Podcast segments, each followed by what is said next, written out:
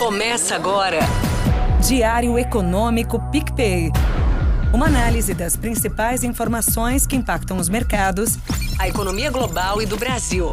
Apresentação Marco Caruso.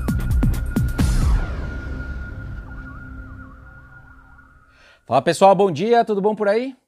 Eu não sei se os ouvintes de fora de São Paulo sabem, mas ontem foi feriado aqui na capital. A agenda foi movimentada lá fora, mas pouca coisa mudou na verdade. O PIB americano seguiu surpreendendo positivamente, de novo. A inflação do consumidor veio mais baixa por lá também. A bolsa americana seguiu também ali nas suas máximas. E até no futebol as coisas voltaram para o seu velho normal.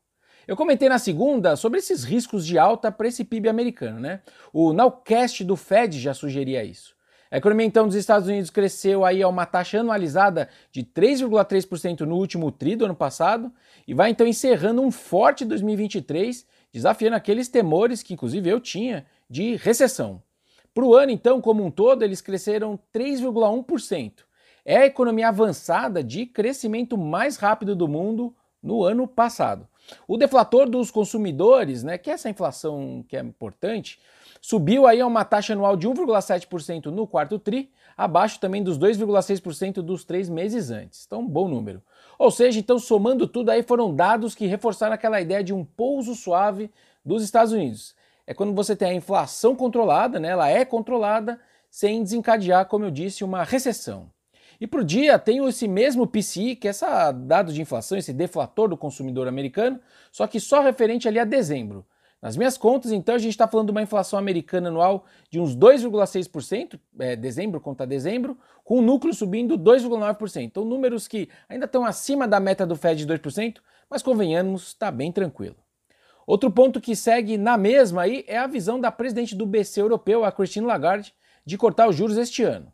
Eu falo isso porque alguns diretores, alguns dias atrás, chegaram a dizer que só haviam cortes lá no ano que vem. Só que a Lagarde ontem foi bem explícita no seu viés para o cenário. Olha só, ela disse que a economia estagnou, economia europeia, né? Que os riscos para o PIB europeu são para baixo, que o repique inflacionário lá foi menor que o esperado agora em dezembro e muito concentrado em energia, que todas as medidas de tendência ali de inflação caíram acentuadamente, palavras dela, e que a inflação vai seguir cedendo esse ano.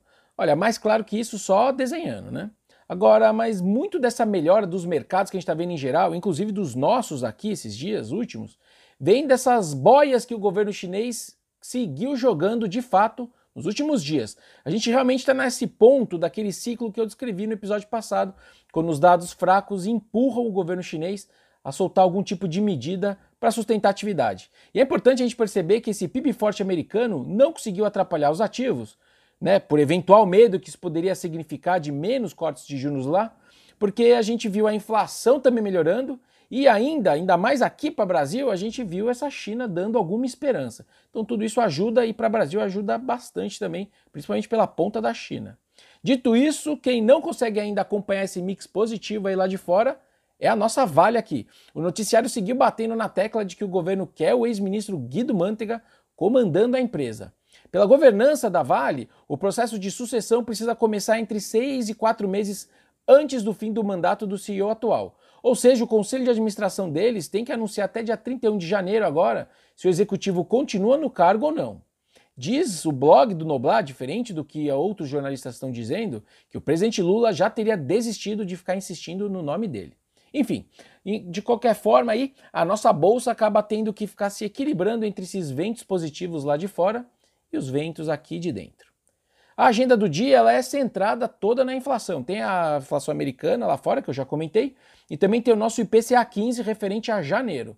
A nossa projeção oficial é de 0,45 para esse número, né, variação mensal, que é levemente abaixo do consenso, mas fazendo alguns exercícios alternativos, a minha impressão é que o risco para esse número é de um número bem melhor, ou seja, de menos inflação. Vamos ver. Dezembro acabou pegando a gente de surpresa para o lado ruim, mas eu não mudei muito minha cabeça sobre inflação no Brasil, com tendência ainda boa, né, em termos de menos pressão altista daqui para frente.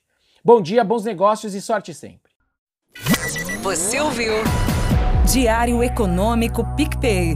Uma análise das principais informações que impactam os mercados, a economia global e do Brasil. De segunda a sexta, às seis da manhã, no Spotify e YouTube.